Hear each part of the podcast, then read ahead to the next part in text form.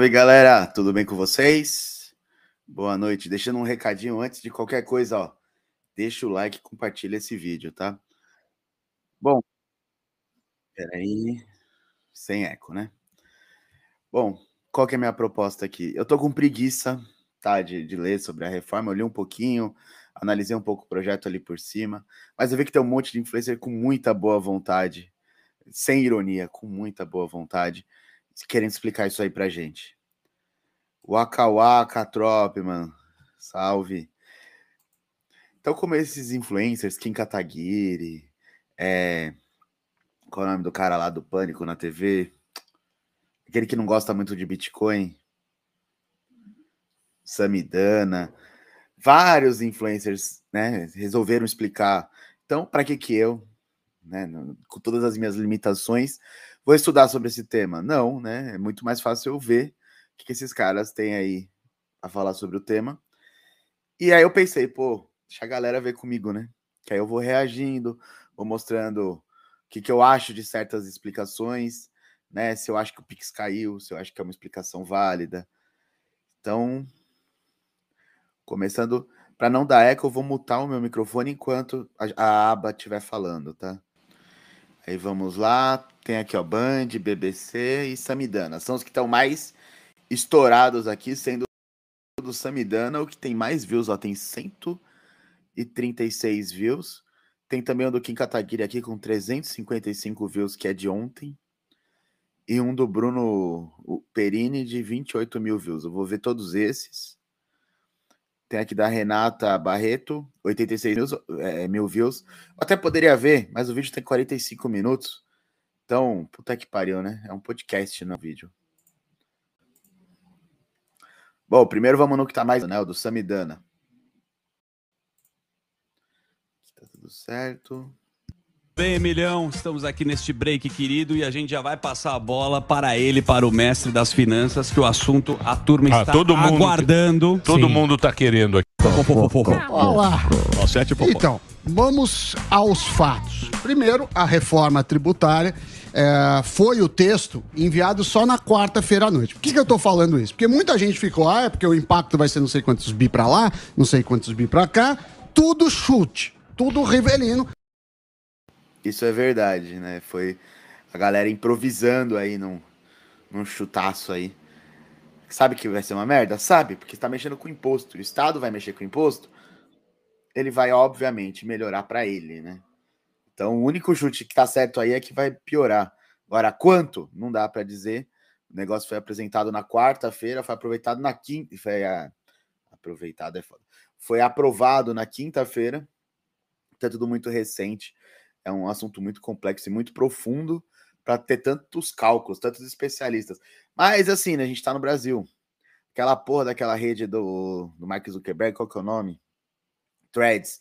Estreou essa semana, já tem vídeo com milhares de views ensinando a ganhar dinheiro com o Threads. Cara, acabou de estrear. Nem o cara que tá te ensinando teve tempo para ganhar dinheiro com o Threads. Como é que ele sabe qual que é esse método, né? Então, você tá no Brasil. O, o palpiteiro aqui ele é elevado. Né? Assim como o Samidana falando de Bitcoin, o palpiteiro aqui ele é super valorizado.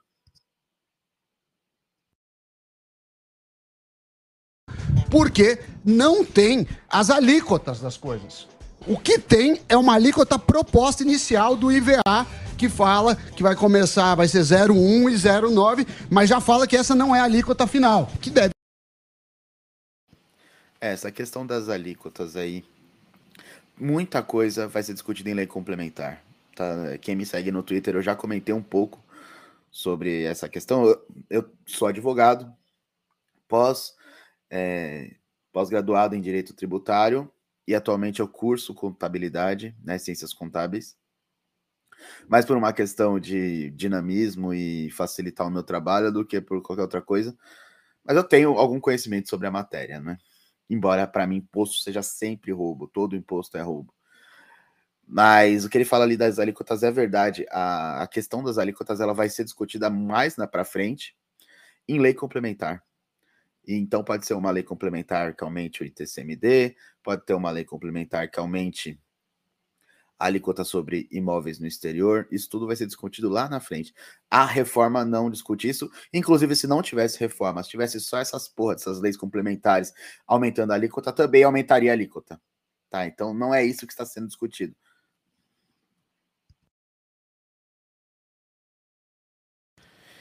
E é por isso que quem estava chutando, fazendo cálculo, é um bando de imbecil. Não é? Porque não é isso que está sendo discutido aqui. O que está sendo discutido aqui é o imposto e o fato gerador, se eles vão continuar ou se eles vão ser alterados. Os impostos vão, vão ser deslocados, então de cinco impostos vão virar dois. Esses dois vão ter os mesmos fatos geradores? Não, é isso que está sendo discutido. Então você vai ter mais fatos geradores, você vai ter mais fatores de fiscalização em que o Estado vai conseguir controlar essa situação. Tá? Não está sendo discutido a alíquota. Então, quem fala que vai aumentar o imposto está errado. Quem fala que não vai aumentar também está errado. Tá todo mundo errado, é tudo bando de filha da puta. O que tá acontecendo é o seguinte: imposto é roubo. Vai alterar o sobrenome, o nome social do ladrão era Dadinho, agora vai ser Pablo Vitar? Foda-se, continua sendo roubo. Deve ser muito maior. Então, o que, que é o lado bom, Emílio? O lado bom. Você sabe que o Brasil tem o pior sistema tributário do mundo. Em um ranking de complexidade. Sim, é ruim. Do sistema tributário, tem 100 países. Beber uma aguinha. É ruim, porque. De 100 países, É. o Brasil fica em último lugar. Sim. Pois, hein? Então, qualquer coisa já melhora a situação. Nosso sistema É é. que nem o Corinthians. Não Isso. tem jeito de ficar pior. É, não, não dá. A gente já. Pior. O que, que tem de bom na reforma tributária? O IVA é um imposto moderno, é um imposto que usa no Japão, é, em vários países da Europa, que é por valor agregado. Então, por exemplo, se eu ah, produzo essa, essa caneca, é, comprei a- a- os insumos por 50 e vendi para o varejo a 60, eu vou pagar imposto sobre o que eu agreguei de valor, portanto, os 10 reais. Aí, se o varejo vender a 100, ele vai pagar sobre os 40 que, que comprou de mim. Então, isso é bom, é moderno, porque você sabe que a gente é o país que mais tem imposto cumulativo. Sim. É, é, isso Isso é bom, isso é moderno. Meu Deus, cara. É, não faz muito sentido essa frase, né? O que acontece hoje é o seguinte: você compra um produto por 10, eu vou usar o mesmo exemplo que ele deu. Você compra um produto por 10, revende ele por, por 50, ele falou, né? Você não paga imposto sobre a diferença, você paga imposto sobre os 50. Só que quem te vendeu por 10 também paga o ICMS. Então, você tem direito a abater o que ele pagou de ICMS desse seu ICMS final. Isso é complexo pra caralho, isso dá trabalho pra caralho, isso faz advogado tributarista ficar milionário, porque uma empresa que vende muito, que tem muito, muita entrada e muita saída, né, principalmente indústria, que tem muitos créditos, que a gente chama créditos tributários, essa empresa vai, vai ter um dinheiro enorme para recuperar nessa operação e o advogado fica com um percentual desse, do que é recuperado, né? Então a empresa deixou de pagar, o advogado recebe. É isso que é o que aumenta a complexidade. Aumenta a complexida- complexidade porque aqui você tem um mercado enorme da advocacia voltado para atender esse público. E diminuir essa complexidade não vai tirar esse público desse mercado, porque agora a complexidade vai ser explicar a nova lei e os novos desafios da nova lei. Então, vai continuar com muita complexidade. Só antes de eu prosseguir no vídeo, uma pergunta aqui. Sabe como vai ficar o imposto municipal? É, ainda não. Tá, ainda não. Mas provavelmente vai ter uma proposta para unificar também. Né? Que os impostos municipais é IPTU, o ITBI, a questão o ITCMD vai ter uma lei complementar que vai alterar o imposto. Mas a questão de unificado ou não ainda não está na lei. O que, as- os impostos que são descritos ali na lei são federais e estaduais. Deixe o like compartilhe o vídeo, hein? Isso é péssimo para a cadeia produtiva, então esse é um ponto muito bom da reforma. Isso, isso é legal. É, então acho que isso é um, um- grande gol. Mauro Shampoo com Lira. Aí eu já não concordo tanto. Né? A questão da complexidade ela realmente atrapalha as empresas. Só que o que esses advogados tributários fazem, o que um contador bom pode fazer, é te ajudar com elisão fiscal e uma outra palavra que começa com S, que eu não vou, não vou falar inteiro. Então, quanto mais burocrático, mais caminhos ali, mais meandres você tem ali para contornar situações, para conseguir escapar de uma tributação ou outra. Na verdade, quanto mais simples, mais difícil é sonegar. Então, empresas que estão no Simples Nacional geralmente não conseguem sonegar tanto quanto uma grande indústria. Porque a grande indústria, ela pode, a partir de uma. Como que eu posso dizer isso sem, sem cometer nenhum crime? Bom, ela vai ter uma produção. A partir da. Ela vai pagar imposto sobre a produção que ela declara. Então, de repente, sabe? Aquela perda que ela já espera que ela vai ter de, de 5% dos produtos, aquilo ela não declara e ela não paga imposto sobre aquilo. Se é que vocês estão me entendendo. Então, existem formas de contornar e a burocracia faz parte dessas formas de contornar. Diminuir a burocracia não é tão bom, apesar de ser bom em primeira vista, porque, pô, burocracia é chato pra caralho, é chato pra caralho, mas é o que ajuda as pessoas. Na verdade, se não fosse essas táticas para contornar isso, a maioria das empresas brasileiras faliria, tá? Porque é, é inviável. Tem vários comentários aqui, peraí. Não vejo nada errado em projetar aumentos quando a alíquota era um range previsor. Já permite prever impacto em qualquer ponto desse range. O importante é que não deve ser ignorado. Aí tem mais. Os impostos aumentam em todo o cenário. Com certeza não existe reforma promovida pelo Estado que não vai beneficiar o Estado. Isso é uma grande idiotice acreditar nisso. Então, não importa se a simplicidade é uma vantagem teórica, se a, a se a, a, renda da, a renda aumenta. É sempre ruim, sempre, com certeza. Com certeza absoluta, é, concordo plenamente. A questão que eu falo sobre estar errado afirmar que vai aumentar é que essa afirmação é se você é, é, com base em cálculo. Quando você, tem, você faz uma afirmação com base em um cálculo, você tem que demonstrar qual é esse cálculo, da onde está vindo essa afirmação e para onde vai.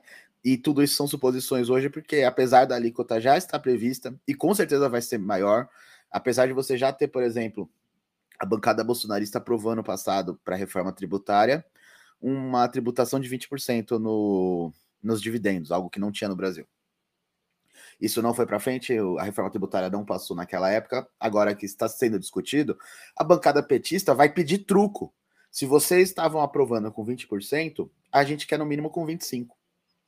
Porque com 20% já é certeza que passa. Ou você é idiota, entendeu? Esse é o argumento. Ou você que estava falando que 20% naquela época era uma boa alíquota para pagar sobre dividendos, agora quer dizer que 20% não é uma alíquota boa para pagar sobre dividendos. Está errado, né? E, e isso vai passar, tá? Então isso vai passar acima de 20%, nem que seja 21%. Mas ainda não passou, é isso que eu tô falando. Então qualquer cálculo em cima do que ainda não passou tá errado. Porque pode subir 21%, pode subir 28%. Vai dar uma bela diferença. Tem mais comentários? Rapaz, o governo federal vai poder mudar a taxa de impostos quando quiser e como quiser. Hip Bostil. Sempre pôde sempre pôde. Você tem o princípio da anterioridade, vai seguir, o princípio vai continuar, porque ele é constitucional, de resto, tudo, tudo igual. Discordo do seu argumento. No, no que, que você discorda? Não importa se a transparência é maior, promessa, se a arrecadação aumenta, entrega. É, na verdade, eu sou contra que a arrecadação aumente, então nem entro nessa discussão que arrecadação, grafia. Muitas empresas, em maior parte as pequenas, pagam muitas multas por falta de cumprir obrigações acessórias, ou mesmo se declararem se estiver errado aos olhos do fiscal, leva multa. Isso também não vai mudar. Tá? O que vocês não entendem é que a burocracia estatal não vai mudar. O que vai mudar é a burocracia tributária. Empresas pequenas, que nem você fala aqui, são empresas que estão no Simples Nacional. O Simples Nacional já é o que a reforma tributária quer trazer para as outras empresas. O Simples Nacional ele unifica os impostos em um, um só, que é a guia do Simples, o DAS. Então isso já acontece no Simples Nacional e isso não vai mudar. O, o fiscal vai continuar sendo um filho da puta que vai foder a sua empresa e, e, e a reforma tributária não vai mexer com isso. A diferença é que agora ele vai ter mais facilidade para foder sua empresa. Bom, vamos continuar com o vídeo, senão vai passar uma hora aqui. Foi um gol, assim, mas tem as críticas. Quais são as críticas? Foi de caneta. Primeira crítica. Como não tem as alíquotas, é importante a gente só ter a aprovação se ficar aprovado que não vai aumentar na média para o consumidor. Ah, mas vai Sim. aumentar então, com certeza. Mas isso o tem... povo sempre toma na então, toba. Mas Exato. isso é um negócio importante. Mas isso é o povo que vai tomar Ma o problema é, do povo. É problema do Porque povo. assim, ó, é. são duas discussões, Emílio. Uma é a forma. A forma, ok. Sobre a forma tem uma crítica que está sendo conversada, que é a questão do pacto federativo. Estão montando um conselhão que vai estar tá os, os governadores, todos todos praticamente apoiaram, que vão certo. decidir a, as alíquotas. E, tem... os prefe... vão ter 5 mil prefeitos lá para discutir? Não, tem os representantes. Tem é. os representantes, são 14. Vamos fazer um comitê. União Soviética. Mas... Eu achei essa ideia muito engraçada. Porque as pessoas que propuseram isso, eles não têm a mínima noção da função do Senado Federal, porque o Senado Federal serve para isso, tá? A Câmara dos Deputados, ela representa o povo, entre aspas. Então, ela representa os eleitores de cada deputado. O Senado representa o Estado. O Senado representa literalmente o governador de cada estado. Tanto que o, o governador ele tem reuniões semanais com os três senadores de cada estado. Todos os estados têm três senadores. Tá? Deputado não. Deputado, São Paulo, por exemplo, que é um estado muito mais populoso, tem mais. É, estados menos populosos tem menos. Se não me engano, o que tem menos deputados tem cinco, são Paulo acho que tem 14, um negócio assim. Não, não vou entrar nesse mérito, porque também foda-se. Mas você vê que a pessoa que faz uma proposta dessa não, não tem um mínimo conhecimento de como funciona o negócio. Ah, então os governadores vão lá com uma super Câmara da Justiça dizer a opinião deles sobre os impostos, tá? Mas eles já fazem isso através dos senadores. Essa é a função dos senadores.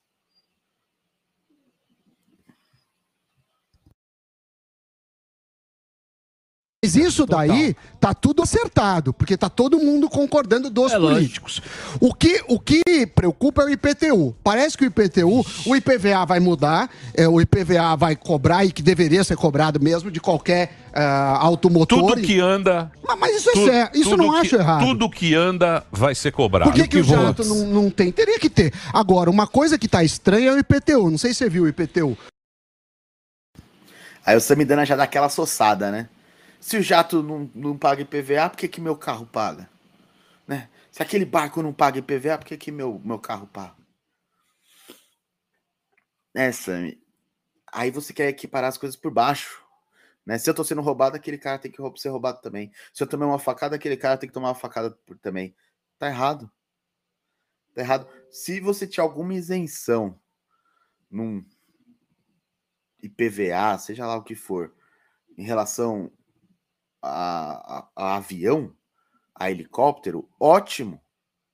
Afinal, quando você paga um 4, 6 milhões no avião, um, 2 milhões dessa porra, dessa negociação é imposto. Você já tá pagando imposto pra caralho nesse produto. Ou vai isentar do IPI, igual o Vini Mesh eles fazem com o carro, para jogar a inflação lá para baixo.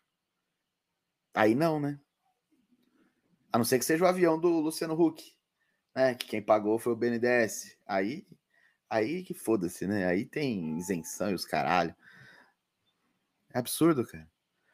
É absurdo. Ele, ele quer que todo mundo se foda igual. Ah, as igrejas têm uma isenção de impostos. Não, igreja tem que pagar imposto. É, livraria tem isenção de imposto. Não, livros tem que pagar imposto. Cara, isso não vai diminuir um centavo no seu imposto. Isso só vai aumentar uma lagosta ali no STF. Isso só vai aumentar uma garrafa a mais de Viver clicou ali no STF. Imposto é roubo. Você não pode exigir que as outras pessoas sejam roubadas. Você tem que lutar para que você seja menos roubado. E você não quer menos burocracia no roubo. Ao invés do assaltante chegar, apontar a arma e falar: por obsequio, senhor, Vossa Senhoria poderia me passar a bolsa? Se ele virar para você e falar, perdeu, você se fudeu do mesmo jeito, irmão. Foda-se que foi menos burocrático, caralho.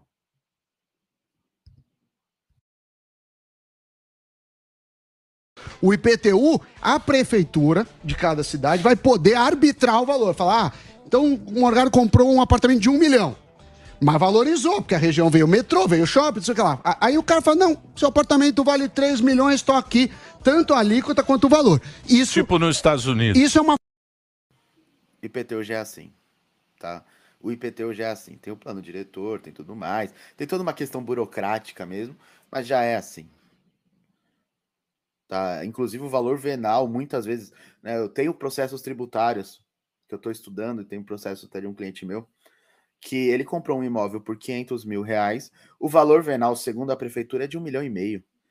E ele foi obrigado a pagar o ITBI, que é Imposto de, trans, de Transmissão de Bens Imóveis, que geralmente é o mesmo que o ITCMD, o, a alíquota geralmente é a mesma, porque a função é a mesma.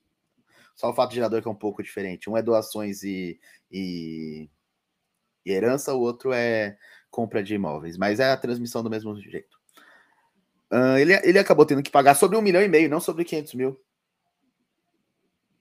Por quê? Porque a prefeitura do Rio, isso foi no Rio de Janeiro, acha que pode fazer isso. Não pode. Com a reforma vai poder?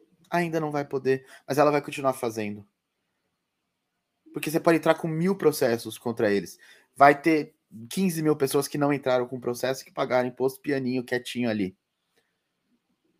Isso não vai mudar com a reforma tributária, isso não vai mudar. Isso vai mudar o dia que a gente mudar a nossa mentalidade. Eu não tô falando, ah, entrem com o processo, vocês vão ganhar muito. Não, vão...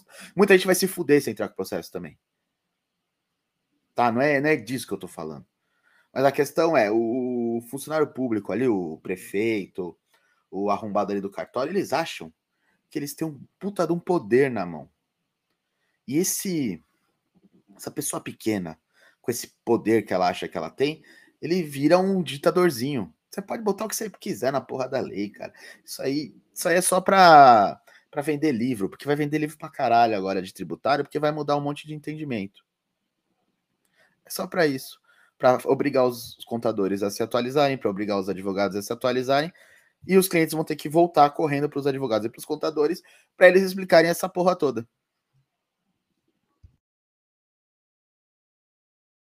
Uma falta de clareza, não, não, não é legal. É, fora isso, é, eu, eu vejo que assim, é, já que está aprovado, é melhor trabalhar nesses pontos do que do que você ficar é. é tentando. Se a gente pagar, meu amigo. Mas tá uma bem. coisa é, que, que me incomoda é assim: fala assim, olha, esse setor precisa de ajuda, setor de educação. Então vamos isentar o setor de educação. Aí o outro setor não faz isso. Qual que é a melhor forma? Qual é a melhor forma, no meu entendimento? Cobra todo mundo igual e você dá dinheiro. Tá vendo? É aquilo que eu acabei de falar. Ele é a favor de que todo mundo se foda igual. Espera aí.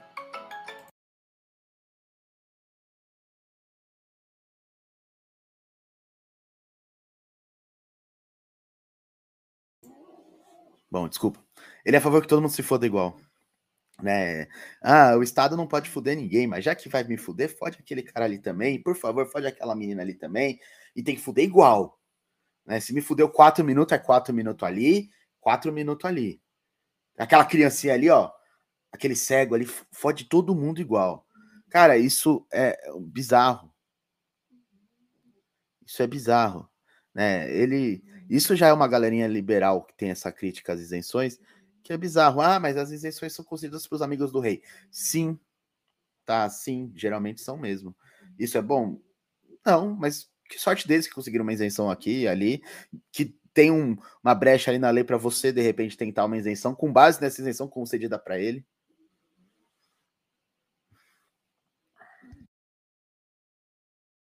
Dinheiro para os mais pobres, via um, um, problema, um programa de Bolsa uh, Família, Bolsa Brasil, como você quiser chamar, e ele compra. Por quê? Porque se você facilita o setor de educação, corre o risco de você estar tá transferindo dinheiro para os empresários do setor e não para a população. É, outra coisa que me incomodou é a isenção de igreja. Porque você fala, ah, o cara que trabalha na igreja. O cara que é, trabalha como segurança da igreja, ele, por que, que ele tem um, um, um benefício no negócio frente ao segurança que trabalha no, na, balada. na balada. É, na eu, eu, não entendo muito isso. Eu acho que. Dá pra ver que você não entende, né, Samidana? Porque o, o cara que faz a segurança ali da igreja, ele não tem isenção. A isenção é para a igreja, o imposto de renda da, da igreja. Por quê? Porque ela é feita a partir de doações de pessoas que pagaram imposto sobre as suas rendas. Tá? Então, como há um caráter benevolente ali, o imposto sobre a doação não é cobrado. É só isso. Ah, mas a igreja paga salário pro, pro segurança. Aí ele recebe salário, ele é carteira assinada, CLT, então ele paga imposto sobre o que ele recebe. A empresa contrata uma empresa terceirizada para fazer a segurança. Então, essa empresa paga imposto sobre o que ela recebe. Não é uma isenção que você estende assim. Senão seria muito fácil. Seria muito fácil. Você abriria uma igreja, né? Todo contador teria uma igreja, aí todos os seus clientes seriam terceirizados dessa igreja, prestando qualquer tipo de serviço. Pronto, todos os seus clientes estão tudo isento de imposto. Não é assim que funciona, caralho. Infelizmente. Imposto tinha que ser igual, não tinha que ter isenções, e agora fica o lobby tentando pôr um monte de isenção. Sim. Mas assim, perto do que estava, vai melhorar, tem esses BOs políticos que precisam fazer, e principalmente tem que deixar claro as alíquotas que, que vão ser. Agora, o que tem de economista chutando, falando bilhões, bilhões, eu quero saber a planilha de cálculo. O cara me mostra a planilha de cálculo e aí a gente confere. Boa. Por quê? Porque não tem as alíquotas, então não tem como calcular. É tudo chute. É tudo chute. Mesmo em relação à cesta básica. Você que acha que se o negócio era bom, precisava de 7 bi? É. é para é. liberar. É. Você acha que se é um negócio ah, que é exatamente. bom... Não, mas... Agora o Emílio pegou pesado, hein? Vocês lembram do orçamento secreto, que ano passado, né? O Bolsonaro cansou de fazer ali e tal. Mudou de nome, agora se chama emendas de relator. E foi aprovado aí, o Emílio falou 7 bi, eu não pesquisei o valor, mas eu sei que é um valor alto pra cacete. Foi aprovado um valor alto para aprovar logo essa reforma tributária. Então, obviamente, há um interesse enorme para que isso aconteça. Você acha que o governo vai gastar 7 bilhões para aprovar uma porra de uma lei que vai diminuir a arrecadação dele enquanto eu acho que no mínimo vai aumentar a arrecadação dele em 7 bilhões. No mínimo, se o governo fosse muito bonzinho, que também não é o caso, né? Então vamos deixar de ser inocente, né, galera? Pra convencer, exatamente. Pra passar é Você acha que o um negócio que era bom para a sociedade Isso. precisava de 7 bilhões. É, mas, isso, mas outra coisa que eu acho que é um, é um ponto muito, muito sensível é a velocidade. Tudo bem, estamos discutindo há 30 anos. Por que tem que ser para hoje, para hoje? Essas coisas ficam com uma impressão ruim. Tem que ser aberto. E por que, que não passou com o, com o Bolsonaro?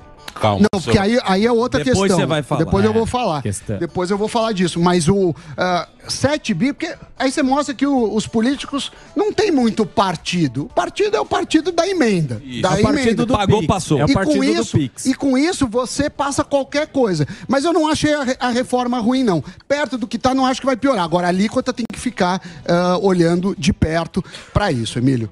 Muito bem. É. Hum, não, mas Deixem o like e compartilhem esse vídeo. Não deram alíquota. Eu não sei, eu só quero saber a hora que chegar os DARF. Sim, também. Os Na hora que chegar o boleto. Os impostos. É. Mas isso aí vai ser só em 2030. Ah, então não vai ser agora. Não, começa. Vamos nos uma... desesperar calmamente. Tem, tem, uma transição de 10 anos. Vamos nos desesperar calmamente, gente. Não vai ser agora vai ser para a juventude Isso. do amor. Sim. Vocês vai indo de quando, vocês, Essa turma da juventude, quando ah, vê o ah. boleto chegar daqui a 10 anos, eles 15 anos. Eles Mas prometeram, eles, ver. eles prometeram o paraíso para vocês, vocês vão conhecer o inferno. O Paulo Guedes falou isso. É. Mas o. É, o, o, o Emílio disse tudo aí, né? Disse tudo. Apesar de tudo, é, vai ter né, um período de adaptação, um período longo, porque é uma reforma brusca. Então, não há por que se desesperar, também não há por que comemorar, igual as pessoas estão comemorando, tipo, são muito passionais, pelo amor de Deus. Simplesmente não tem necessidade. Eu vi liberal, barra, libertário, né? Em cap, dizendo que isso aí era bom, tá ligado? Tipo, mano, cala a boca, velho. Agora vamos dar uma olhada aqui no que o Bruno Perini disse sobre isso. PIS, COFINS, IP IPI, ICMS, ISS, IPTU, IPVA, ITCMD. O assunto mais discutido da sexta-feira foi a proposta de reforma tributária que já foi aprovada na Câmara dos Deputados e agora segue para o Senado, com seu texto podendo ser alterado para melhor ou para pior. E nesse vídeo eu vou focar naqueles pontos que nós já temos de mudança. Eu vou pular direto para a parte que ele dá a opinião dele, tá? Porque 10 a 15% apenas por conta disso. Então, de fato, na parte de consumo, você tem amplas discussões do que seria melhor, do que seria perfeito, mas eu acho que a gente tem que caminhar realmente para a reforma tributária, simplificando o atual sistema que é de fato muito complexo. Fala Bitcoin CWB Rádio. Beleza? Agora, nessa parte que já começa a envolver a renda, principalmente na questão do IPTU, esse é um ponto que eu acho que deveria ser melhor discutido, para que não pudesse haver um aumento através de decreto simplesmente. E ao se dar esse poder para um prefeito, ele provavelmente usará o poder em prol de mais arrecadação para o seu município, o que nem sempre termina em melhores serviços para quem está na ponta da linha, pagando aquele imposto. Ou seja, não muda nada do que já é hoje. E sobre ITCMD, eu já falei várias vezes aqui no canal que eu acho que é um dos piores impostos que existem. Ah, você fala isso porque você não quer que a sua herança para sua família seja tributada. Para o cara que tem muito dinheiro, há várias maneiras de burlar esse tipo de tributação. Ele é um imposto que só pobre paga no Brasil. Essa que é a verdade. É, eu já fiz algumas, tá? É, holding familiar, planejamento sucessório, planejamento de holding rural, de holding imobiliária. Você faz tudo via holding.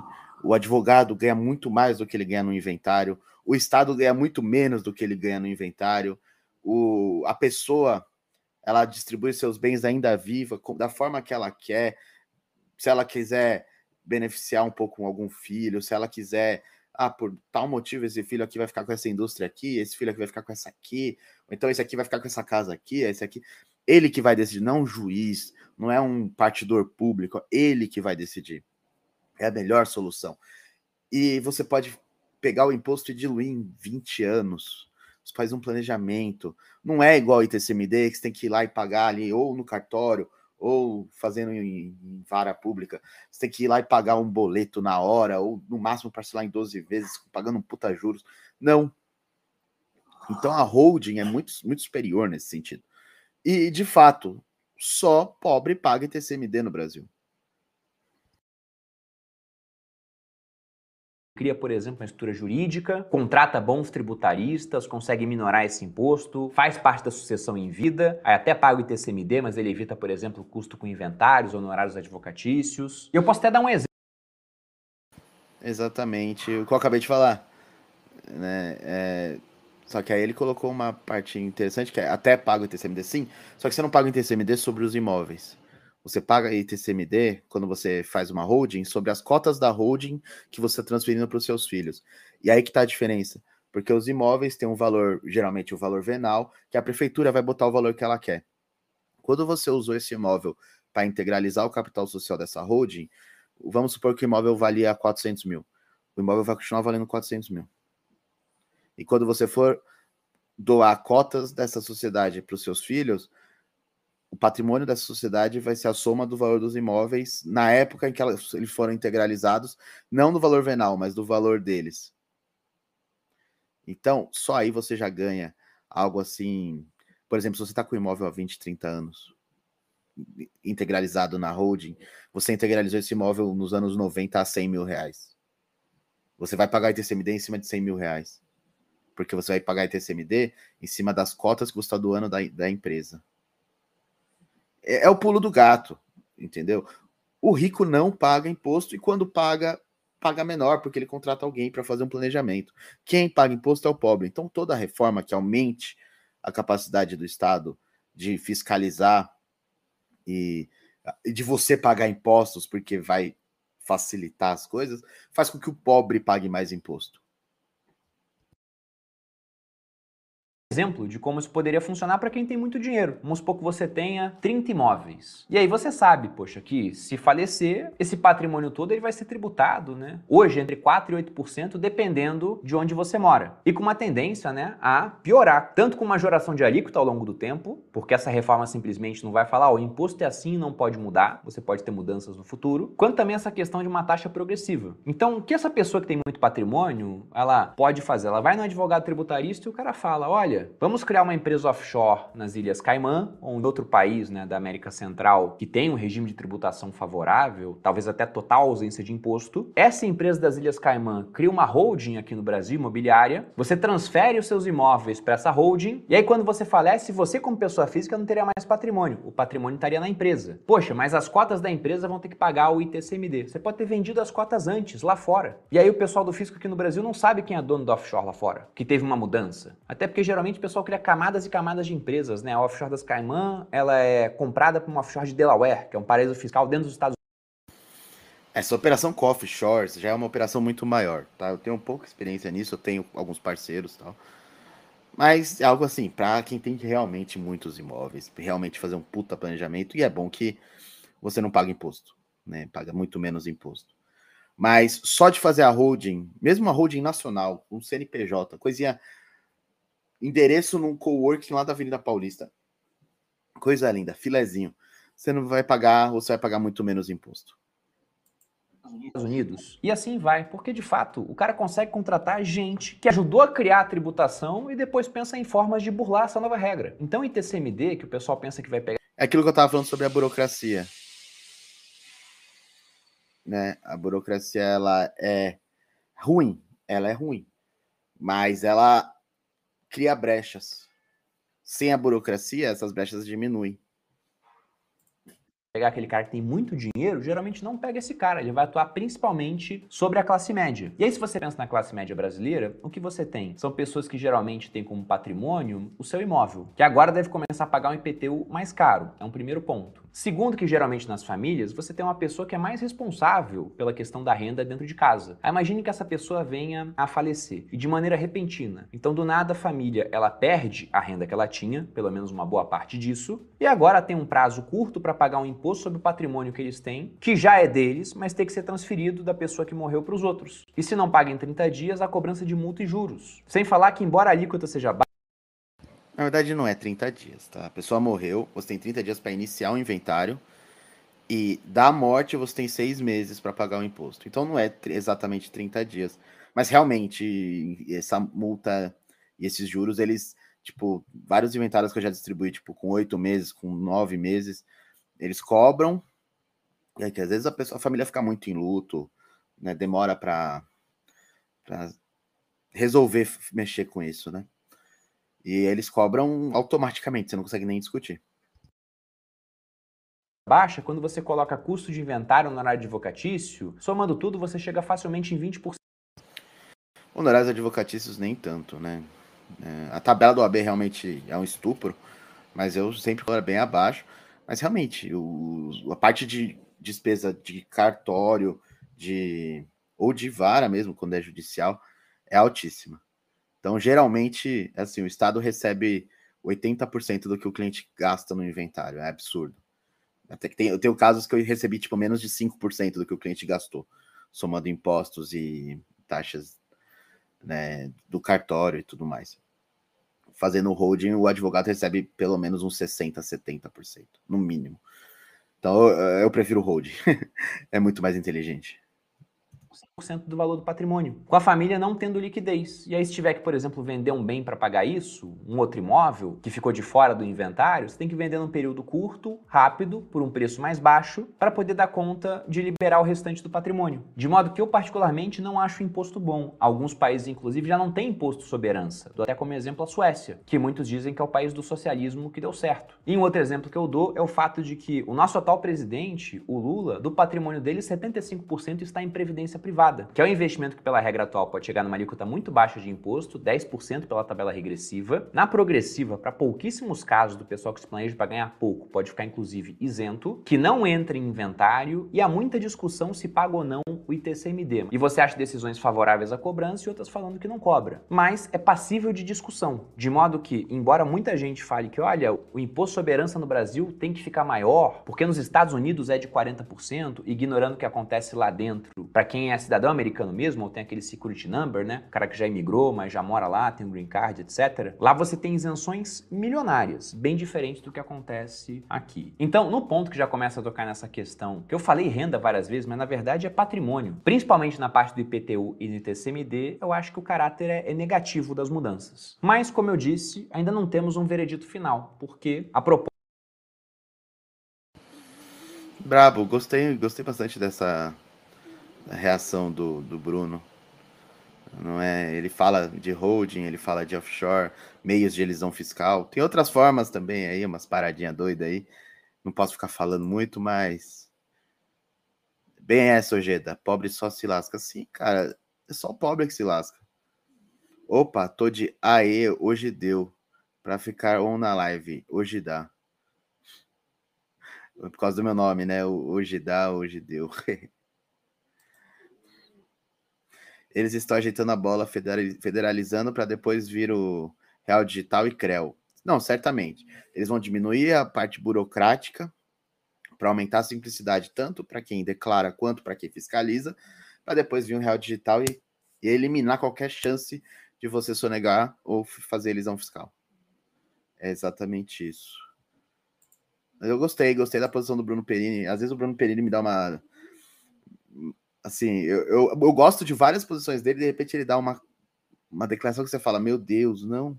Esse cara tava quase virando libertário e de repente começou, sabe? Mas mandou bem, nessa ele mandou bem. Agora é a última, que minha esposa chegou aqui, ela já tá até brava comigo por causa da live, eu não avisei ela que eu ia fazer. Bem, a última que eu vou fazer é essa aqui, ó. Nove minutos do Kim a reforma tributária pro... Nove minutos vem desse esse menino aqui, né, que tem 10 anos a menos do que eu, me explicando sobre reforma tributária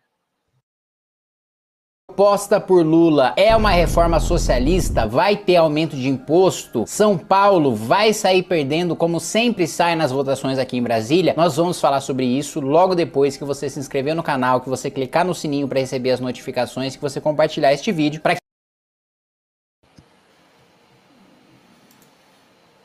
uh, como que vai ficar a regra do ITCMD para Bitcoin? É, o ITCM dele é uma regra fixa, né? É um percentual da doação, que vai de 4 a 8% daquela doação, e eles podem mexer com essa alíquota, né? Então, se você vai doar Bitcoin, eles em tese podem cobrar de 4 a 8% se eles souberem que você está doando. E aí fica a dica, né? Se eles souberem. Agora, comentando aqui o que o que o Kim Kataguiri disse, mas antes desse comentário que é o mais importante do chat, Deixem o like e compartilhem este vídeo. Bom, Kim Kataguiri, o primeiro comentário que ele fez foi: é uma reforma socialista? É. Porque toda reforma, toda reforma estatal é socialista. Eu não estou falando de socialismo de esquerda, socialismo de direita, socialismo científico, como eles diziam. Não, estou falando de socialismo. Toda reforma ela é socialista, tá? Que ela é baseada em um pacto social no qual você tem uma autoridade constituída através de uma presunção de validade de um contrato social, no qual ela, ela poderá impor essa reforma a toda a sociedade. Então, é sim socialista. Vai aumentar impostos? É aquilo que eu falei no começo. Provavelmente vai. Mas ainda não dá para dizer quanto, porque ainda não saíram as alíquotas. Então, esses caras aí, esses influencer liberal de bosta aí, vão falar o quê? Que não vai aumentar, porque a reforma só mexe com aspectos extrínsecos, requisitos e blá, blá, blá, fato gerador do imposto, essa porra toda. Ele não vai falar que ela vai aumentar, porque ele votou a favor. E na hora que forem decidir a alíquota, não é ele que vai decidir. Então, para ele é muito interessante falar que não vai aumentar mesmo. Óbvio. Né? E tá errado quem diz que vai aumentar e vai aumentar tanto como fizeram, porque não dá para dizer enquanto que vai aumentar. Qual foi a outra afirmação que ele fez? Nem lembro.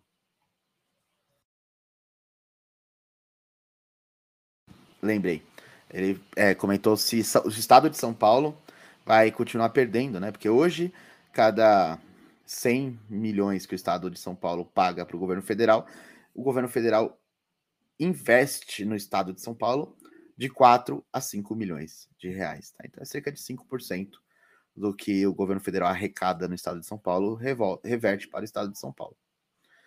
Uh, então ele fez um comentário dizendo que, bom, essa é uma situação que o estado de São Paulo é sempre desfavorecido em relação a outros estados.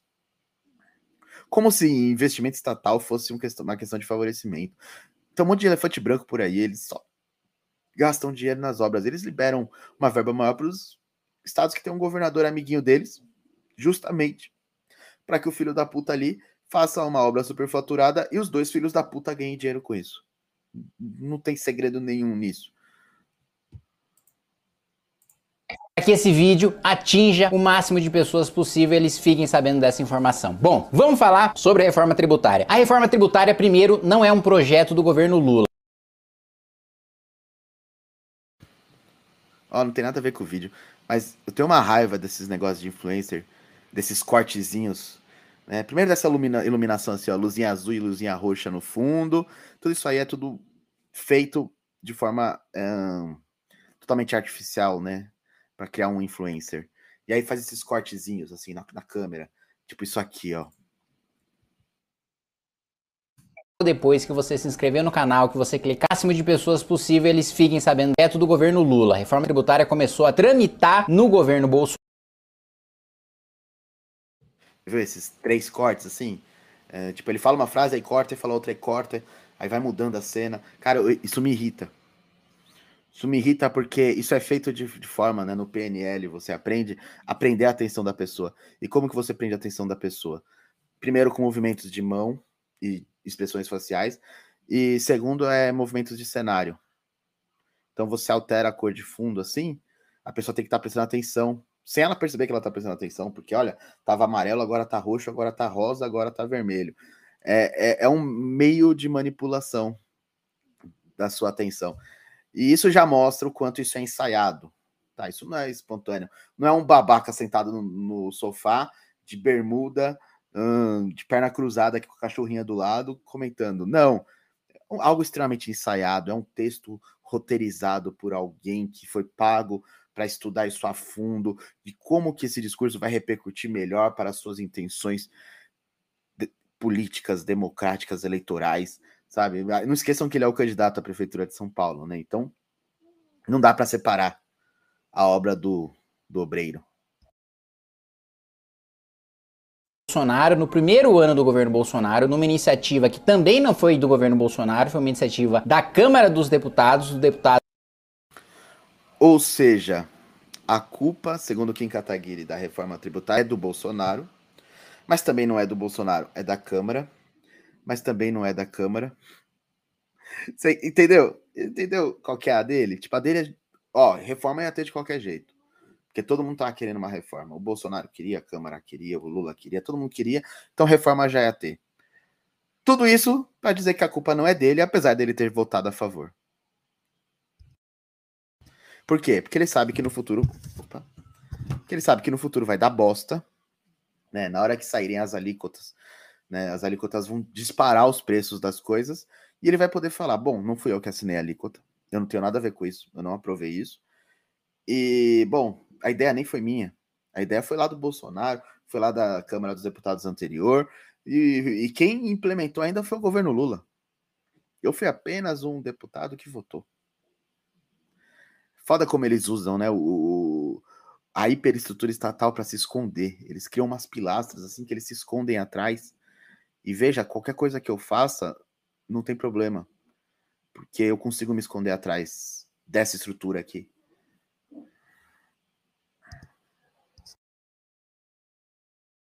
Baleia Rossi e também do deputado Rauli, uma reforma que tramitou simultaneamente na Câmara dos Deputados e no Senado e que chegou no seu desfecho agora neste ano na Câmara dos Deputados. E o que que a reforma faz? A reforma ela adota um modelo que é adotado por 172 países, a maior parte dos países, se não todos os países desenvolvidos do mundo. Bom, antes de prosseguir, eu vou comentar aqui esse comentário do André Laga, Andreu Laganaro. Já reagiu ao vídeo do Cogos? Tem muitos argumentos bons contra a reforma. Não, eu não falo mais sobre essa pessoa. É, o assessor dele disse que eu sou uma putinha de likes e tudo mais. Então, eu não, não pretendo mais falar sobre o Cogos. Eu já tive uma amizade com o Cogos e por isso eu falava. Nada do que eu falei publicamente eu não falei pessoalmente para ele. Mas já que é assim, eu prefiro me ausentar de qualquer tipo de interação. Tá? É... Não, cara. Quer ser só mais um político? Então seja só mais um político. E caia, pelo menos ao meu ver, na irrelevância total. João mandou um e aí, pessoal. Fábio respondeu, João. Fala, João, tudo certo? Vou ficar narrando a conversa de vocês, hein? Agora, em outra estratégia que estão fazendo, botar dois vídeos num vídeo só. Um te prende pela fala do cara e outro pelas imagens que aparecem. Sim, também. Também. Inclusive o React é um pouco disso, né? Você pegar aqui, ó, o React é, são dois vídeos, eu posso colocar até a tela dividida assim. Mas como eu, tô feio hoje, vai ficar assim. E um vídeo prende a sua atenção na tela, o outro vai te passando informações que você não está entendendo, não está percebendo que você está processando, até você achar que aquelas ideias são suas. É, isso é bizarro demais. Qual os argumentos bons? Hum, né, devem ser ótimos, realmente. A culpa é dos outros. Sim, votei a favor, mas eu fui um em mais de 100. A culpa é deles. Exatamente, exatamente. É, é aquele velho se esconder na multidão, né? Isso não é novo. Os ladrões sempre fizeram isso, né? Eles roubavam, aí eles entravam no meio da multidão ali, coisa de 4, 5 mil anos atrás, tem relatos disso, e se espalhavam no meio da multidão. Não tenho conhecimento disso. Saquei. Ah, tá, sobre a questão do Cogos. Eu não, não quero mais falar sobre essa pessoa. Né? Rompi qualquer tipo de, de amizade, de interesse, não quero mais. E o comentário mais importante, deixem o like e compartilhem esse vídeo. Voltando ao argumento do, do nosso querido cambojano aqui, o Kim Kataguiri, que inclusive é, era ou é amigo do Cogos, né? Ah, ele diz que nos países mais desenvolvidos do mundo esse é o sistema. Então, esse só pode ser o melhor sistema possível. É, isso não está errado. Isso é uma falsa premissa. Né? Quer dizer, então, que se nos principais países do mundo, né, nos melhores países do mundo, os mais desenvolvidos, uh, tudo o que for feito é necessariamente melhor? Não necessariamente. Né? Tem muita coisa ruim que pode ser feita ali que nós podemos copiar porque nós somos idiotas, né? Que pagam um salário absurdo para um bando de incompetente ficar apenas fazendo copia e cola.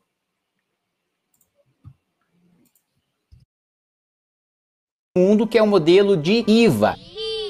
Então, em vez da gente ter cinco tributos diferentes, a gente vai ter um tributo só. Aí você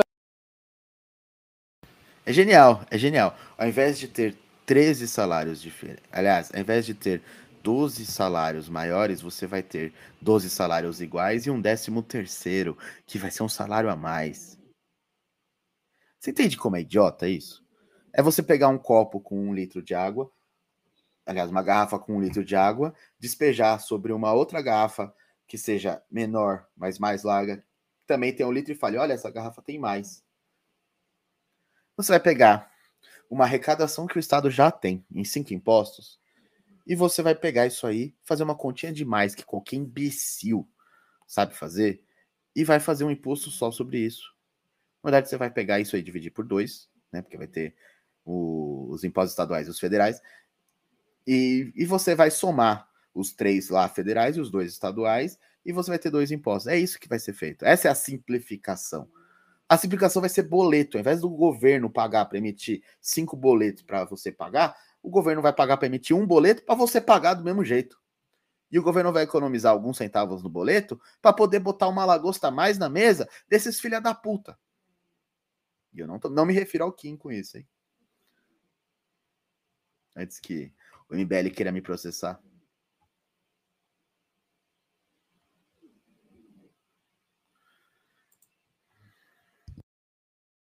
Você vai falar, bom, Kim, tem uma coisa ruim nisso aí, pode até simplificar, mas vai aumentar o poder do governo federal, vai aumentar o poder do governo Lula. Não vai.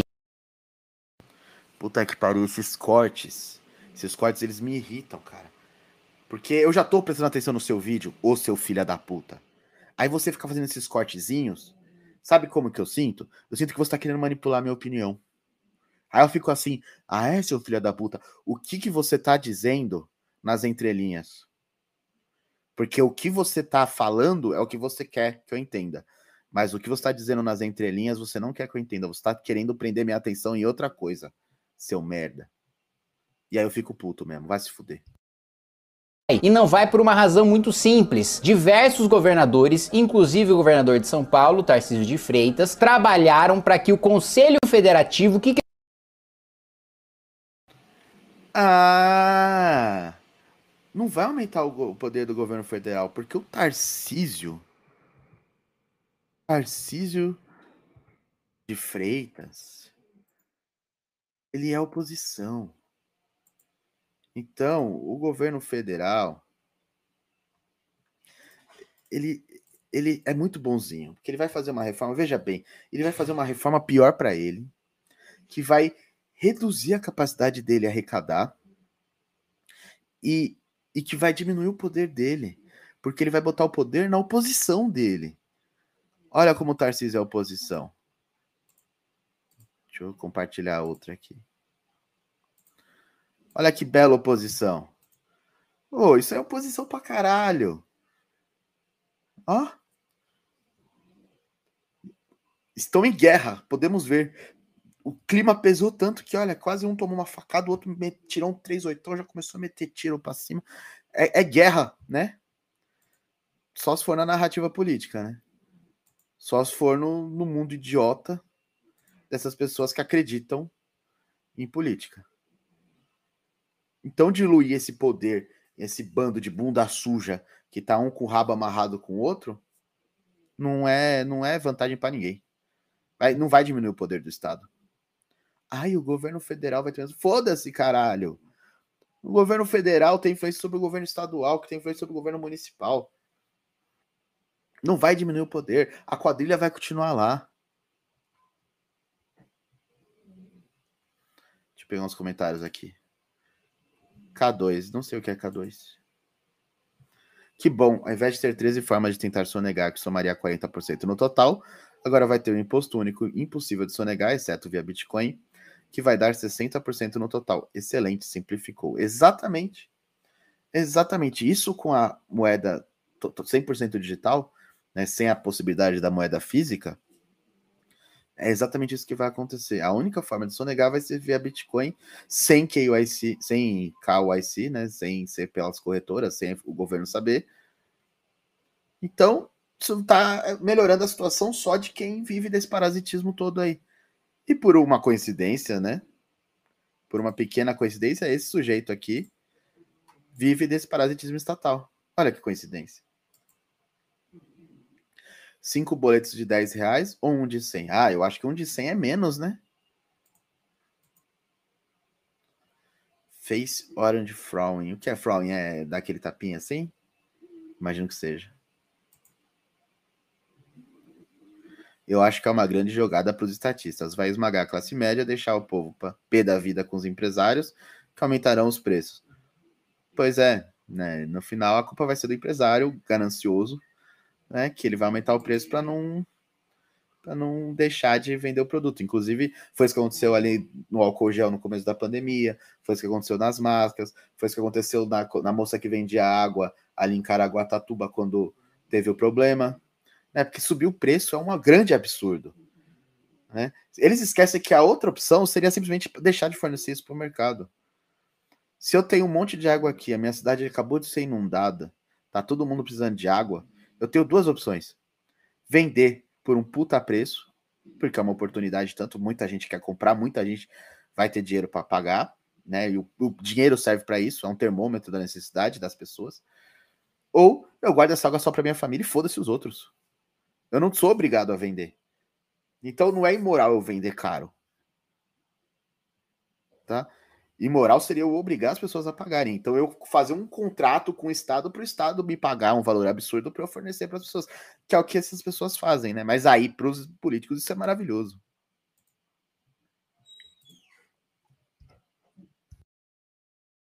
Que é o Conselho Federativo? O Conselho Federativo é aquele responsável por fiscalizar e por aplicar a reforma tributária depois que ela for aprovada. E este Conselho Federativo, inicialmente, sim, o governo teria o poder central sobre ele. Mas os governadores conseguiram mudar o texto e isso foi uma vitória histórica para os estados do Centro-Sul que sempre apanharam. Aquilo que eu acabei de falar sobre o Senado se isso aí fizesse alguma diferença, né? Já tem o Senado para fazer essa porra aí. Você tem mais estados na região Nordeste. Na hora de bater de frente, região Nordeste, Norte, parte do Centro-Oeste, Minas, Rio de Janeiro, vão estar tá tudo cooptado. Não é vitória nenhuma para a zona sul e sudeste. Isso aí ele tá falando por quê? Porque soltaram aquelas fake news idiotas, fazendo cálculos em cima de alíquotas que ainda não existem dizendo que a, a, a cesta básica vai aumentar 90%, não sei o quê. Aí ele aproveita isso como munição para ele responder um argumento que era um espantalho. É só isso. Essa junta aí de governadores, eu nem lembro o nome dessa porra aí.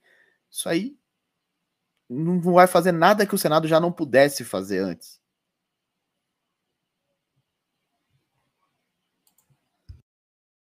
Em todos os conselhos fiscais desde Getúlio Vargas, principalmente o estado de São Paulo, até os tempos de hoje. Pela primeira vez, não poderá haver mudança no nosso sistema tributário, não poderá haver mudança no Conselho Federativo se não tiver a concordância.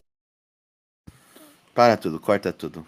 Dá uma de João Kleber.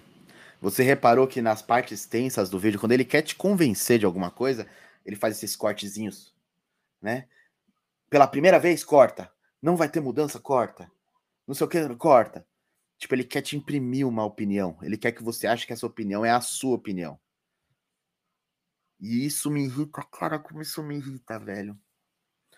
Sei lá, eu devo ter algum tipo de autismo, não sei. Isso, quando, quando um influencer, quando qualquer pessoa que assiste os vídeos começa a fazer isso, eu começo a ver o vídeo de novo, só para tentar entender o que que esse cara tá me enganando.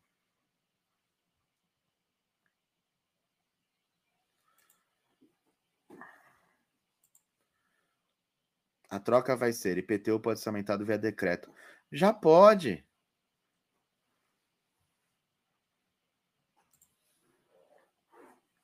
A classe média irá repassar os preços, muitos irão cair para classes mais dependentes de bolsas e votos. Sim. Sim, no final da contas, o pobre sempre se fode. A teta está em acabar com a guerra fiscal entre os estados? Interrogação. Estão dizendo que pode beneficiar São Paulo. Tem uma guerra fiscal de ICMS ali entre os estados, que realmente, por exemplo, no Rio de Janeiro, eu fui esses dias para lá, a gasolina é um real mais cara por litro do que em São Paulo. São Paulo estava 4,80, 4,70, no Rio era 5,70. Então tem um ICMS lá maior. Vai unificar. Só que você acha que vai unificar no menor ou no maior? Entendam isso sempre que o Estado coloca a mão no imposto, é para fuder o pobre. Em todas as vezes que o Estado mexer com o imposto, é para fuder quem tem menos dinheiro. É lógico que ele vai igualar as alíquotas, porque isso é lindo. Se a gasolina no Rio era um real mais cara do que em São Paulo, a gasolina no Rio vai ficar três centavos mais barata. E a de São Paulo vai aumentar 97 centavos. Essa é a igualdade que eles querem te vender. Olha, você vai pagar 5,70 lá e 5,70 aqui. Olha que maravilha. Não, Melhor. Lá você pagava 5,70, agora você paga 5,65. Em São Paulo, nossa, teve um pequeno aumento. É só para fuder a população. Ah, mas beneficiar São Paulo? Beneficiar São Paulo o quê, cara? São Paulo é, é uma, é uma são linhas imaginárias, é uma, é uma é abstrato o negócio. Não existe São Paulo, não existe Rio de Janeiro, não existe Brasil, isso aí é tudo linha imaginária. Então toda a tributação definida ali são arbitrariedades em cima de arbitrariedades. Você pega uma abstração, coloca um monte de arbitrariedade e começa a roubar aquela população em cima disso, com base nessa pseudo-legitimidade que você mesmo dá, porque você é socialista e porque você acredita que o, a Constituição Social te dá poder para fazer alguma coisa.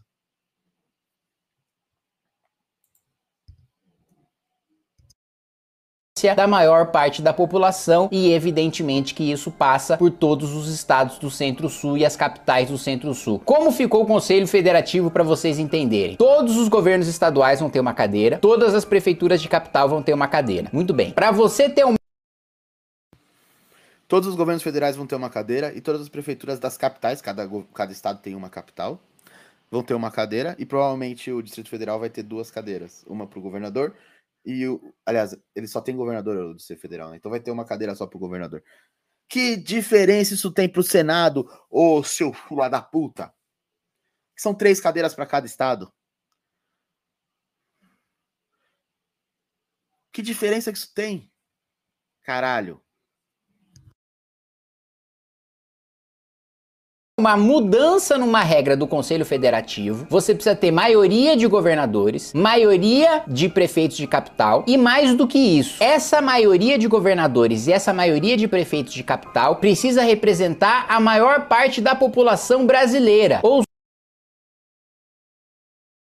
tem que ter a maioria de governadores, a maioria dos prefeitos das capitais e a maior parte da população brasileira. Sabe o que isso quer dizer? Bosta nenhuma. Porque a maioria não tem o direito de se sobrepor em situação nenhuma, nem de aumentar imposto, nem de porra nenhuma.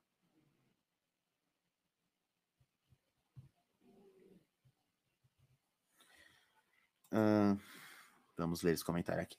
Beneficiar uma instituição abstrata não tangível e beneficiar alguns interesses de sujeito às custas dos outros. Você acha que está no grupo dos beneficiados, de quem os benefícios se dão às custas? Exatamente. O pior é que o pobre, ele acha que ele está no grupo dos beneficiados porque ele recebe a porra de um Bolsa Família. Ele acha que ele está no grupo dos beneficiados porque ele recebe uma merda de uma insulina pelo SUS porque ele toma, ele faz um, um raio-x ali que ele fica seis meses na fila. Então ele é beneficiado, porque ele tem saúde gratuita. É foda, cara. É foda, as pessoas não entendem que 60% do trabalho delas é para manter uma classe de parasitas que fazem exames no Albert Einstein, que comem filé mignon, lagosta e champanhe. Vocês não entendem isso. O pobre alimenta esses caras. O mendigo, o mendigo que pega esmola, entra no boteco e compra lá o cigarro solto, tá pagando imposto quando ele faz essa compra, quando ele compra a pinguinha dele, o cigarro solto, ele tá pagando imposto que vai pagar a lagosta do STF. O carro oficial do Lula, do Bolsonaro, do Fernando Henrique, do Collor, os sete seguranças que cada um deles tem, a aposentadoria, que cada um tem de um salário inteiro de presidente que estava em 40 e poucos mil para cada mandato. Ou seja, o Fernando Henrique recebe só de aposentadoria 90 mil reais por mês, tem sete seguranças e dois carros oficiais que você paga. Você não entende isso. É, a pessoa acha que ela realmente está no topo da lista dos beneficiários, sendo que ela só está se fudendo, pegando o ônibus todo dia às 5 da manhã, É uma ilusão, cara, tipo. É foda. Ou seja, não vai mais ter mudança, não vai mais ter saque aos cofres públicos do estado de São Paulo por mudanças de resolução que tenham maioria com governadores de outros estados ou com.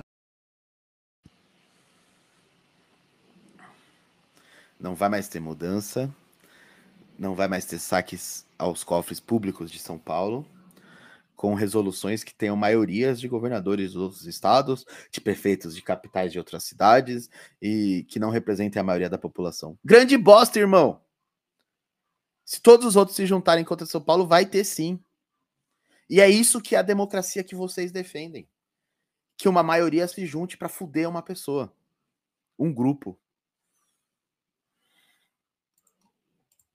Prefeitos de outras capitais. Necessariamente, para ter qualquer mudança no Conselho Federativo, precisa ter né, governadores e prefeitos que representem a maior parte da população brasileira. E isso dá um peso enorme para o estado e para a cidade de São Paulo. Mas além disso, oh, Kim, isso aí não vai dar, mais uma vez, mais poder, mais dinheiro para a União, para o governo federal, para o PT? Não. No Conselho Federativo, a União, o governo federal Cara, o Kim, ele realmente tem uma comunidade no, no Facebook que fala que o Kim, ele quebra estereótipos, né? Que ele é um japonês burro. É verdade. O que ele tá falando aí é que, ah, não, tem que ter votos de uma maioria. São Paulo tem o estado inteiro, 25 milhões de habitantes. O Brasil tem 22 milhões de habitantes. Ou seja, a proporção que São Paulo tem com, no, de, com o resto do Brasil é de cerca de 10%, pouco menos. Então ele está falando como se São Paulo tivesse um peso 60%. Não é. É 10%. Só que o governador e o prefeito da capital de São Paulo vão dividir a bancada com mais 27, 20, 26 vezes 2, 52, com mais 50 e um representante de outros estados e outros municípios. Se todos esses 51 quiserem, eles fodem São Paulo de uma forma inimaginável. Mas esse japonês que não sabe nada de matemática acha que 10% é uma grande vantagem. Você é burro, cara? Que loucura. Nordeste são quantos votos? Pois é.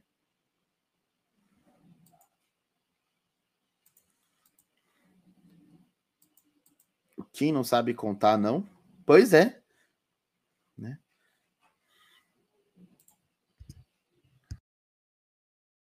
O governo Lula não tem um voto sequer. A administração é feita toda pelos prefeitos de capitais e pelos governadores. Como uma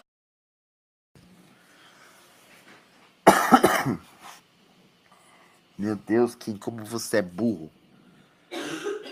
Quer dizer que o governo Lula não tem ingerência nenhuma aí. Só que o governador da Bahia é do PT. Lá no Pernambuco, Alagoas, as porra toda é tudo PT. Você acha que eles vão votar de acordo com os interesses de quem? De São Paulo?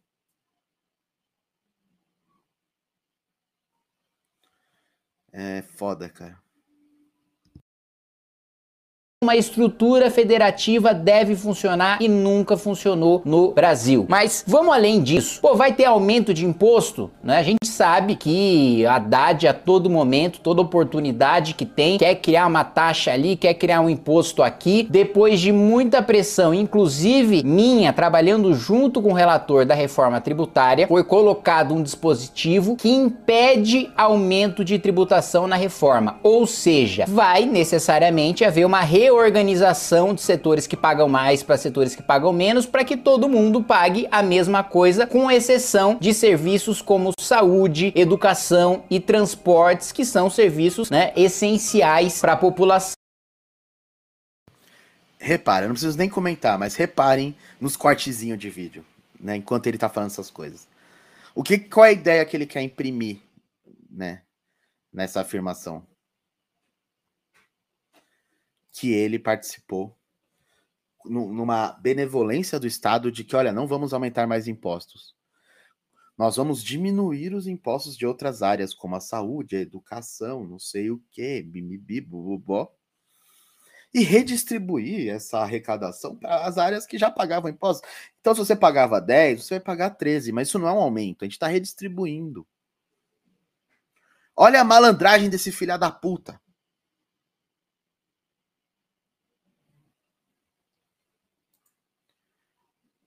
O, catapiroca, depois dessa, não pode mais dar nenhum pio sobre economia. Exatamente.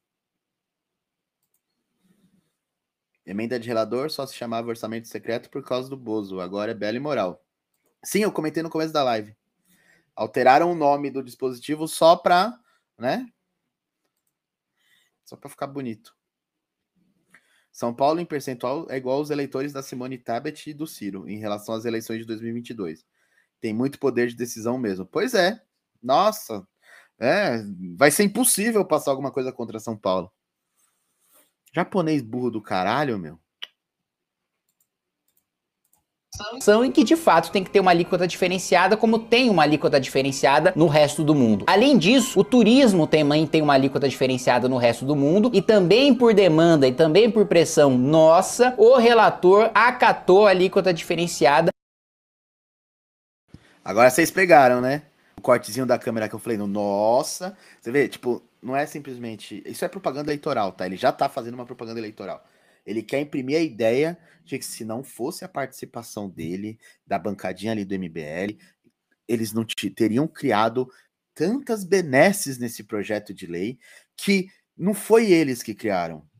Foi a Câmara dos Deputados do Baleia Rossi de quatro anos atrás, foi o Bolsonaro foi o Lula, foi todos os outros deputados, ele só votou a favor porque ele viu que realmente era bom em alguma coisa esse projeto, mas que não é culpa dele, é culpa dessas pessoas. Mas a parte que ele participou foram essas isenções em que ele te salvou. Porque o turismo não é tributado no mundo inteiro. Tem países que o turismo não é tributado. Então, como eles vão redistribuir as alíquotas, ele colocou o turismo ali. Entendam uma coisa: sempre que eu falar em redistribuição, eu vou colocar mais coisa na balança do que eu vou retirar. Tá? Então, se o Estado fatura 100, ele não vai redistribuir 100, ele vai redistribuir 105, 106, porque ele precisa pagar essa redistribuição. Isso é um serviço, isso tem um custo. Então, se ele está botando turismo entre as partes e vão reduzir a alíquota, ele está dizendo que isso vai aumentar a alíquota de outra parte. O que ele está dizendo é: votem em mim porque eu fiz muitos bens para alguma série de grupos. E ah, esqueçam isso de que aumentou o imposto de outras partes, porque eu coloquei na lei um dispositivo que diz que não pode aumentar o imposto. Canalha. Político virou de carteirinha para os serviços de turismo no imposto de valor agregado. Além disso, um dos motores da economia do nosso país, que é o agronegócio, também vai entrar na alíquota diferenciada de 50%. Além disso, vai ter uma isenção de tributação no maquinário e, uma isenção, e um aumento também no teto de isenção para o produtor rural familiar, para o pequeno. Foi aquilo que eu acabei de falar. Quanto mais coisa você coloca na balança do lado da isenção, do lado da redução, se você está pregando uma redistribuição de imposto, mais você vai pôr na balança para o outro lado. Então, tudo que ele está dizendo aí é que você vai pagar mais imposto para empresa de turismo, hoteleiro e tal, reduzir o imposto deles, para agronegócio, que era a bancada ali do Bolsonaro, reduzir o imposto deles, e é por isso que Bolsonaro, Lula, STF, todo mundo, todo mundo ficou ali de rabo preso, se cumprimentando pelo cu, e votaram nessa porra às pressas para aprovar logo essa merda. Por quê? Porque satisfaz os lobbies de todos eles.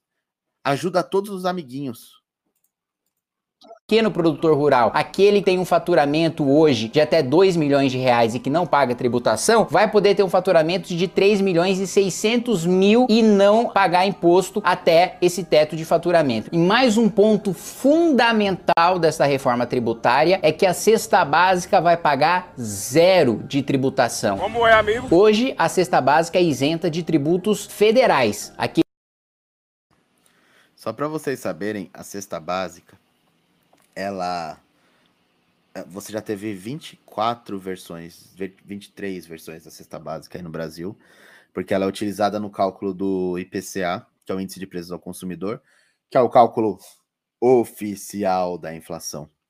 E ela sofreu 22 alterações nesses 24 anos. Quer dizer, todo ano eles mudam essa porra. Então, o que, que ele quer dizer quando ele fala cesta básica? Eu não sei. Sinceramente, eu não sei o que ele quer dizer quando ele fala nessa merda. Porque quando a Dilma precisou, ela botou até o IPI do automóvel nesse índice de cálculo. Até o IPI dos eletrodomésticos brancos. Olha, né? Quem lembra? Quem lembra de, da, do IPI reduzido para a linha branca da Electrolux, Brastemp, essas merda toda?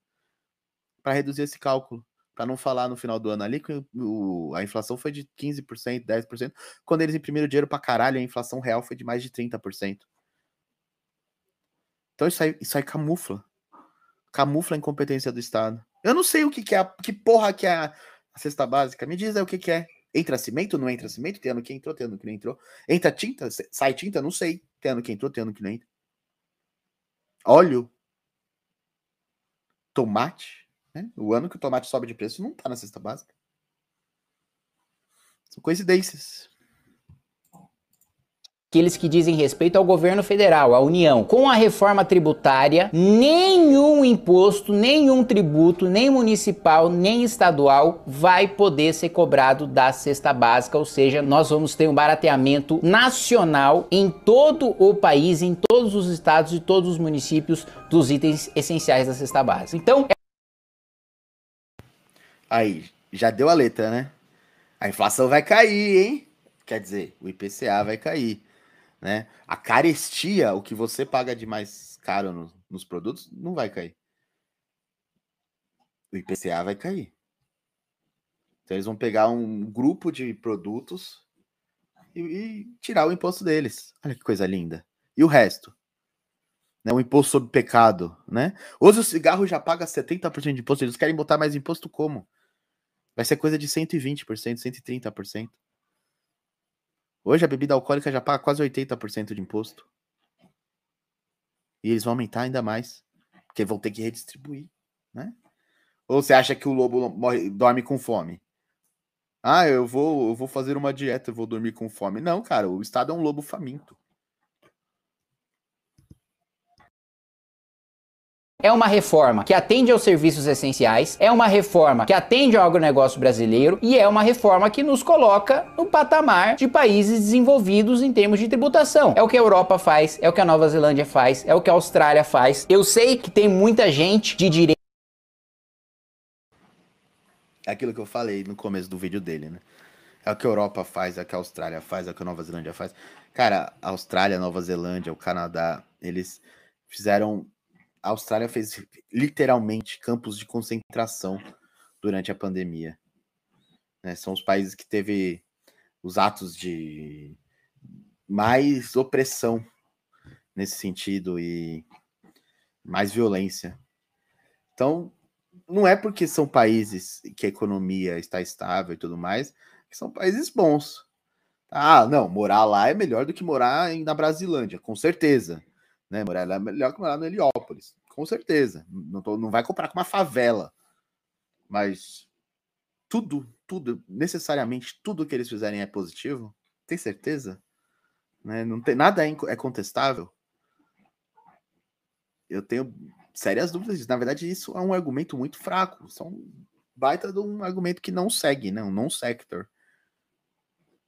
Quer dizer que se um deles mudar essa forma de tributação, você já vai defender outra coisa. É meio bizarro isso. Tipo, o seu argumento não é inspirado na lógica. É um argumento inspirado em um empirismo barato e parcial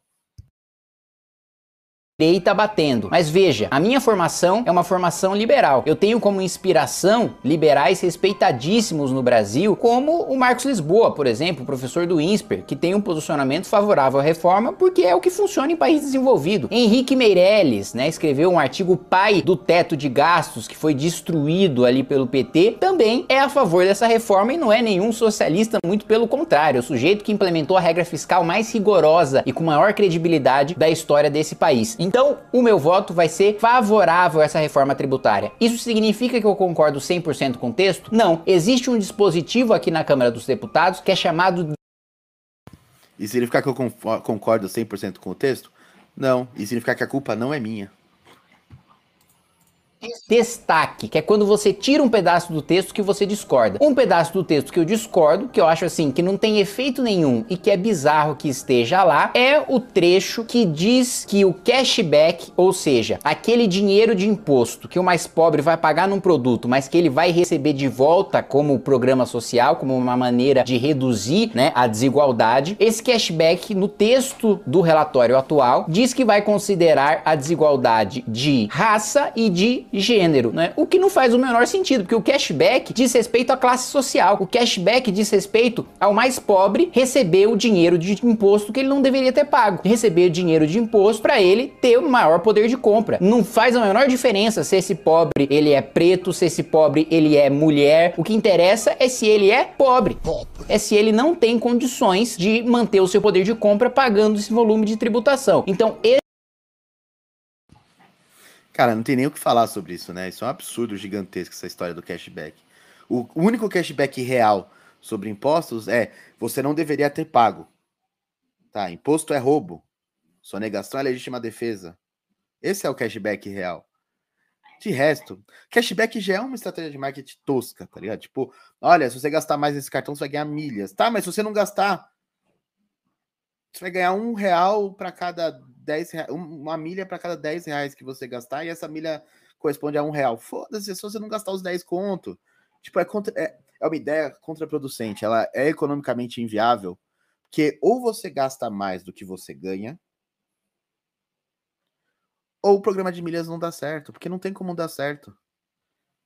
Eles vão comprar os produtos no atacado, eles vão fazer aquela estratégia baú da felicidade e tal. Então, realmente, eles vão ter um preço mais acessível. Mas eles vão ter que repassar esses preços com tributação e tudo mais, de forma que vai ficar quase o mesmo preço de uma Casa Bahia da vida. E aí você se ilude, porque olha, estou trocando milhas por viagens para Miami. Irmão, a não ser que você trabalhe numa empresa enorme, que deixe que você use seu cartão de crédito para trabalho e que você ganhe essas milhas, que isso é bem interessante, você não está ganhando porra nenhuma. Você está pagando essa viagem. Este é um trecho que vai ser destacado e que eu vou votar contra na reforma, como outros trechos da reforma que vão ser destacados e que eu vou votar contrariamente. Agora, não tem como, com a minha formação liberal, com os nomes respeitadíssimos que eu pessoalmente consultei e que são a minha. Você vê aquilo que eu falei da câmera, né? os nomes que eu consultei, aí a câmera vai aproximando, assim, tipo, ó, veja como são respeitados esses nomes que eu citei, eles são muito, sabe o que que eles são muito? Eles são muito respeitados. É ridículo, velho. Isso é ridículo. As minhas referências de liberalismo aqui no Brasil, defendendo o modelo de IVA, que é o que funciona no mundo, e eu tive, este ano eu tive, por exemplo, no Vale do Silício, funciona o modelo de IVA. Eu tive, por exemplo, na Dinamarca, funciona o modelo de IVA, né? Claro que com a sua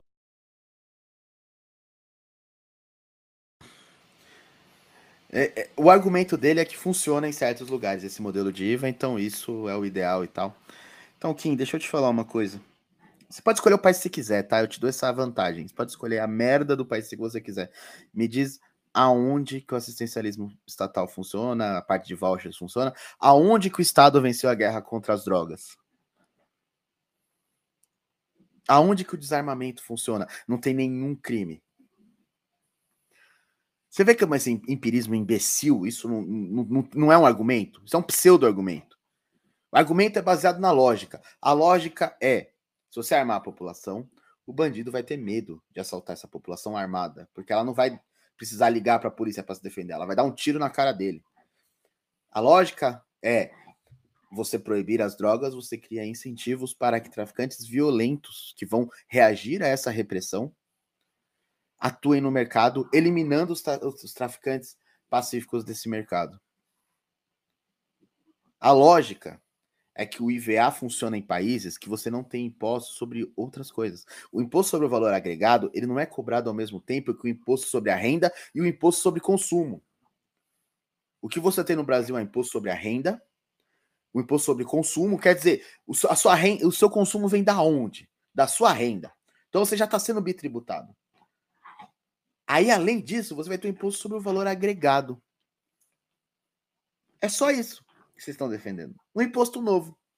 Ah, mas vai diluir os impostos, blá blá blá, bibibi. Velho, não vai. Vai mudar aqui um fato gerador, vai mudar ali um negocinho na lei e tal, e é isso. O pobre vai se fuder. Rafa, opa, tô aqui. Fala, Rafa. Bom, tô encerrando já, viu? Só mais um minuto aqui do Verduquim. E vou encerrar que eu tenho uma festinha infantil para ir agora, que inclusive é aqui no meu prédio, da minha sobrinha, então eu, tenho que chegar logo.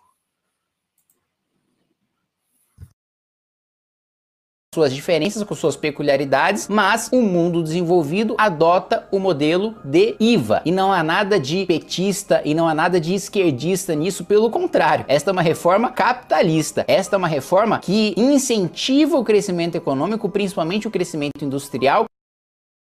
Essa é uma reforma capitalista. Essa é uma reforma e a câmera começa a aproximar assim. Jogo de câmera. Tá. Essa é uma reforma que incentiva o crescimento industrial. Como, ô seu, seu merda, me diz como que você vai aumentar o imposto sobre um monte de área, porque você acabou de dizer isso, que você vai aumentar o imposto sobre uma série de áreas, e como que você vai aumentar a produção dessas áreas. Só tem uma possibilidade, se o dinheiro começar a crescer em árvore. Que é quase o que vocês né, neomonetaristas aí acham isso mesmo, que dinheiro cresce árvore, que é só imprimir mais, foda-se, tal, sem laço. Vamos alienar, vamos alienar a economia das futuras gerações. Vocês são um bando de filha da puta. E o 38 tá certo nesse ponto. Que vocês estão pegando as próximas gerações e estão endividando esses caras, com base nas ideias keynesianas. Não tem, não tem lógica nenhuma nesse argumento e que tem uma projeção de crescimento de PIB para os próximos anos de 20%. Irmão, o PIB. Vou até falar mais perto da câmera.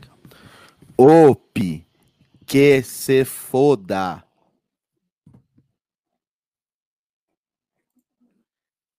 O PIB que se foda. Vai crescer o produto interno bruto. Foda-se.